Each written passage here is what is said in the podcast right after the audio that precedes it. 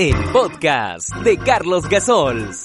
Valores de todo un poco. Nacional Podcast.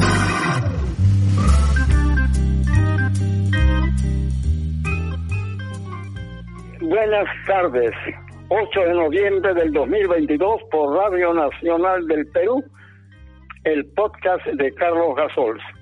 Antes de continuar, estaba diciendo que leí una opinión de un político importante eh, que decía, no hemos aprendido nada. Se estaba refiriendo seguramente a la situación actual que estamos viviendo tan difícil. Eh, y entonces decía, ¿cómo no, no pensar en Alfonso Barrantes, que una persona que se hacía escuchar también era agradable y se aprendía con él. Eh, y además, eh, eh, me, me, puse a, buscar gente que tuviera más o menos lo que se acerca a él y escuché a un político y un economista que admiro en realidad porque es un gran congresista no agrupado cuyo nombre es eh, Carlos, eh, es un apellido que no es común acá, eh, Carlos Anderson. Carlos Anderson. Y, y continúo entonces con lo que les decía en el podcast anterior, que estábamos en Tacna ya tras nuestras primeras palmeras y aplaudidas presentaciones, los comentarios de los mayores se referían a los pedidos que habían hecho desde la República de Chile para que la compañía se presentara también allá. Nosotros, como siempre, correteamos, correteábamos en el teatro, en todos los teatros, en el bellísimo teatro municipal que existe justamente en Tacna, desde esa época. Después de las clases con la señorita Anita que teníamos, y en funciones de Bermuda y Noche, con el teatro repleto de espectadores, presentábamos La Geisha, Los Tres Gorriones, La Marcha de Cádiz, Chateau Margaux, La Sultana de Marruecos y Los Neles. Todos los días de la semana, excepto uno, que era el día de descanso y que aprovechábamos para que nos llevaran al cine. Y fue un día de esos, un 24 de junio, que habíamos concurrido a ver una película con Silvia Sidney y Jen Raymond cuando, antes de la proyección de la película, cuando proyectaban la sinopsis de las próximas, de las programadas, una de estas fue abruptamente interrumpida por un vídeo, se notaba claramente con un texto, al parecer apresuradamente escrito a mano, y se proyectó con unas líneas que galvanizó a todos los espectadores. Él no es la primera vez, lo he contado varias veces. Decía en esa nota, murió Carlos Gardel en un accidente de aviación. Estoy hablando justamente de la época en que ocurrió ese desgraciado accidente. Los sollozos, las voces en tono alto, alborotó a todos los asistentes, abandonaban el teatro una jovencita se desmayó en el palco, uno de los palcos donde con su familia estaba, la sorpresa, el dolor, la ira por la muerte del más grande y querido artista, invitó al Teatro Municipal donde se proyectaba también películas, era un verdadero manicomio.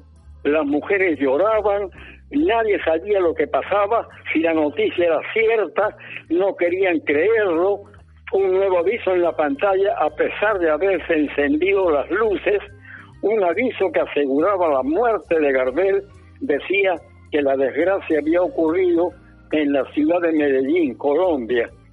La gente desconcertada y acongojada abandonaban el lugar. Ocurría esto un 24 de junio de 1935. Entre los muchos que fueron afectados por este desafortunado suceso me encontraba yo.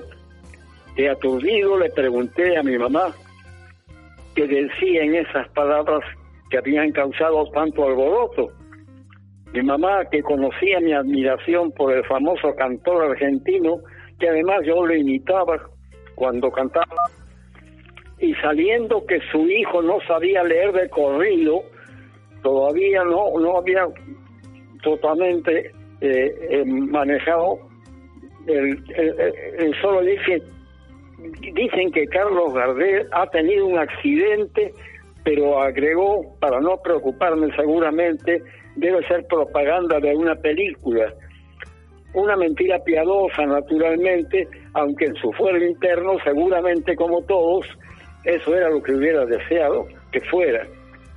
Mi pena fue grandísima por una admiración incondicionada del cantor y porque como mucha gente creía que en su gira por Sudamérica iba a venir al Perú y prometiéndome esa artista como él tenía la esperanza de hablarle y hacernos amigos a pesar de los cinco años que yo tenía cuando eso pasaba, hubiera querido conocerlo.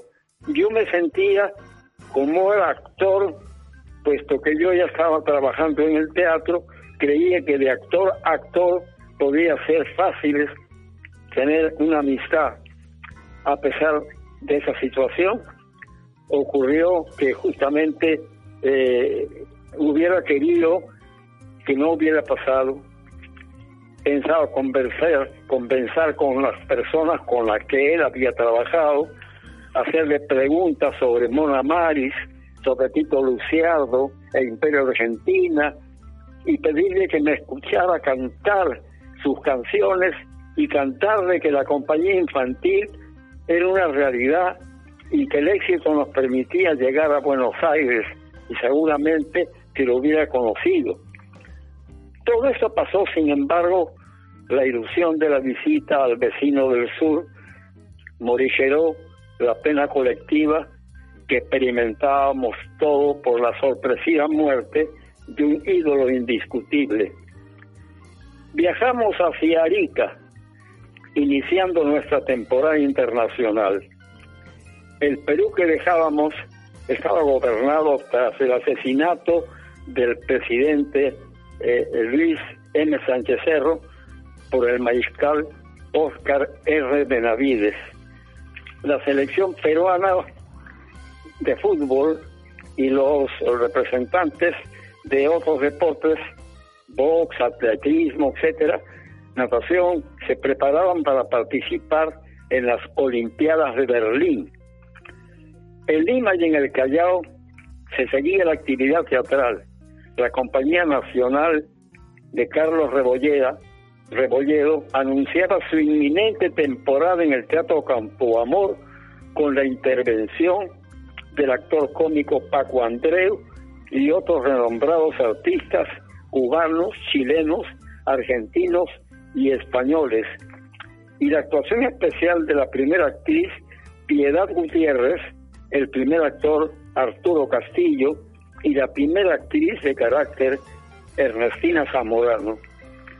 Nosotros llegamos a Arica. Hasta allí puedo seguir contando por ahora les agradezco muchísimo la atención prestada y me despido hasta nuestro próximo podcast.